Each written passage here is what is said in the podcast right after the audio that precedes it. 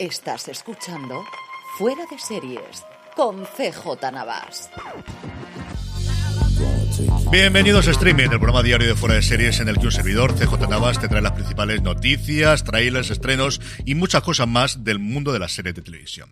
Edición del martes 19 de julio y la verdad es que muy tranquilo el frente de noticias. Vamos ahora, entre que comentaremos lo más visto según TV Time y que además tenemos el repaso que estamos haciendo en las categorías de los Emmy, pues yo creo que nos quedará un programa más o menos apañado. Antes de todo eso, permíteme recordarte, para tus compras en Amazon, si lo haces desde amazon.fueradeseries.com, a ti te costará lo mismo y a nosotros nos estarás ayudando. Ya lo sabes, amazon.fueradeseries.com. Y como os adelantaba en noticias, la verdad es que dos cosas solamente. Una, un nombre que me ha hecho mucha ilusión que se una a los nuevos proyectos de Apple TV Plus, que es Cristina Hendricks. Hendricks, de la que hemos podido disfrutar recientemente en Good Girls, a la que amamos absolutamente todos en Mad Men, y yo desde antes en Life, en esa serie que desgraciadamente solo duró dos temporadas de con Damian Lewis, con Sarah Sahi, con Adam Arkin, con Donald Locke, con Lauren Cohan y donde también estaba Cristina Hendricks. Qué pedazo de reparto tenía esta serie, que es una serie divertidísima, maravillosa, yo recuerdo con muchísimo cariño.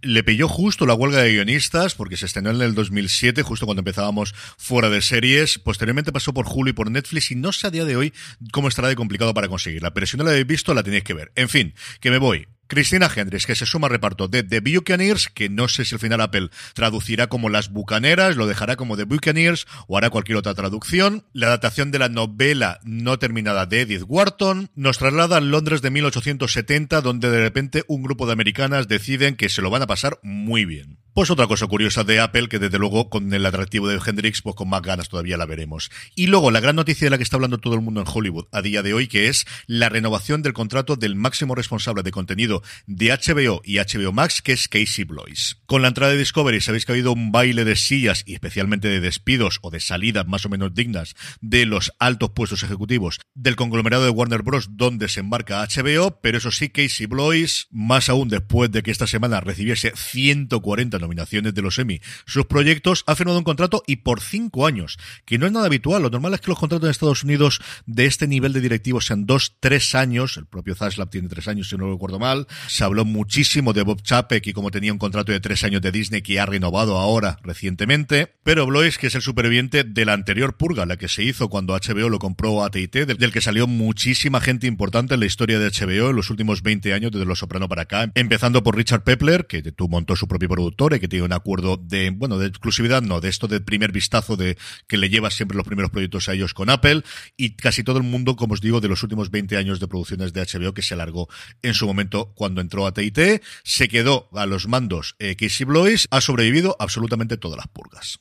Seguimos con nuestro repaso a nominaciones de los Emmy. Es el turno de hacer tanto actriz como actor principal de comedia. En el caso de actriz, pues tenemos de las seis nominaciones, tres que yo creo eran absolutamente mm, clarísimas que iban a ocurrir, que era Rachel Brosnahan por The Marvelous Mrs. Maisel, Kali Cuoco por The Flight Attendant por su segunda temporada y la vigente ganadora Jean Smart por Hacks. A estas tres podríamos añadir, porque también la han nominado muchas veces, a Isa Rae por la última temporada de Insecure. Y a partir de aquí, las dos que podrían ser ciertas sorpresas, aunque realmente tampoco lo son del todo, el Fanning por su personaje de Catalina la Grande en The Great y Quintan Brunson por su personaje en Abbott Elementary que viene a ocupar el hueco que recientemente tenía Tracy Ellis Ross por su personaje en Blackish de ser la única nominada de una serie emitida en abierto. De aquí, la gran candidata, desde luego, Jean Smart, que repita su premio anterior, Quinta Brunson podría ser pues la tapada, porque al final es una serie que adora a todo el mundo, que reconcilia a todo el mundo, que gusta a todo el mundo como es Sabot Elementary.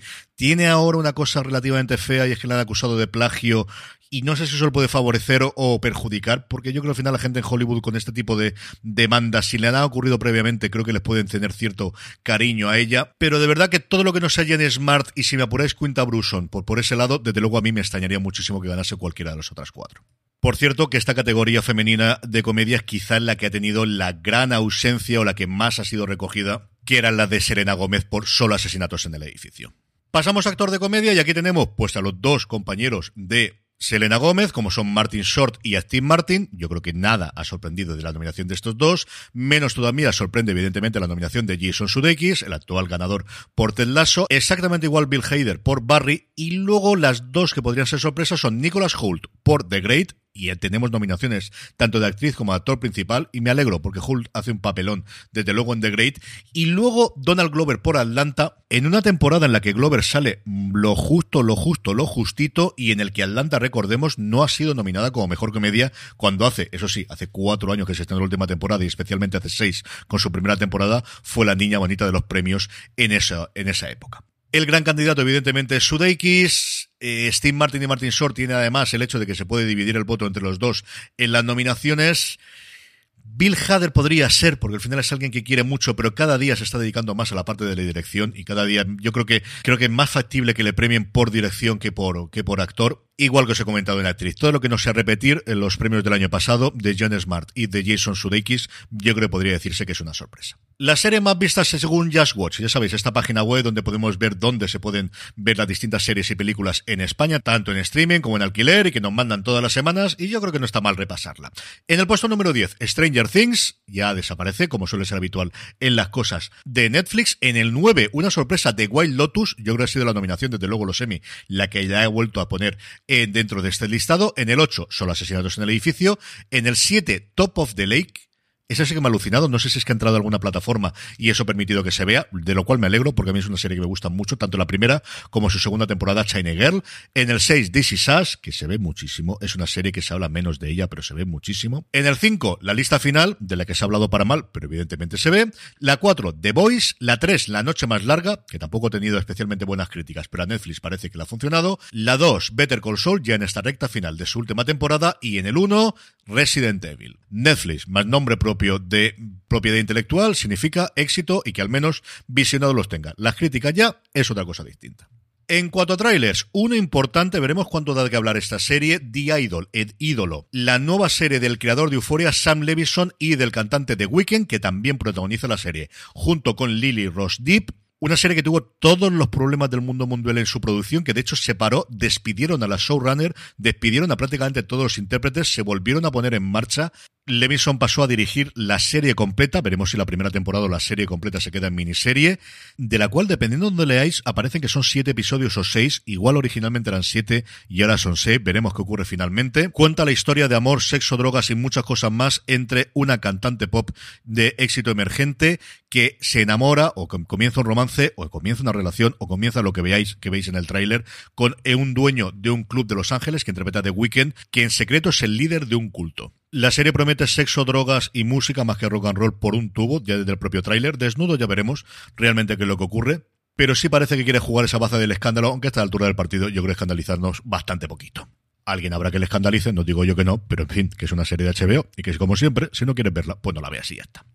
Estrenos. Calle 13 nos trae la segunda temporada de My Life is Murder, esta serie de investigación de crímenes interpretada por Lucy Loudless en su Nueva Zelanda natal y con su acento natal, que es muy entretenida y muy divertida. Si buscáis una serie fresquita de asesinatos y de estas cosas que siempre alegra a uno, siempre las tardes y las noches, de verdad que vale la pena que os acerquéis a la segunda temporada de My Life is Murder. Y por último, la buena noticia del día, y es que parece que por fin Prime Video va a cambiar su interfaz, que yo creo que es desde luego de las peores de todas las plataformas, y tengo yo unas cuentas para poder decirlo con cierta autoridad. ¿En qué va a hacer? Pues parecerse a Netflix y parecerse a HBO Max. Si está todo inventado, tampoco hay que volverse muy loco. Pues imágenes mucho más grandes, tiene pinta de que nos van a reproducir los vídeos desde el principio, más espacio, más sitio, el menú a la izquierda, un rediseño que yo creo que en menos de seis años no llevan prometiéndolo Empezarán por su propio Fire TV, por las teles inteligentes, por su aplicación de Android y posteriormente durante el verano en la web y en los dispositivos de iOS, en los dispositivos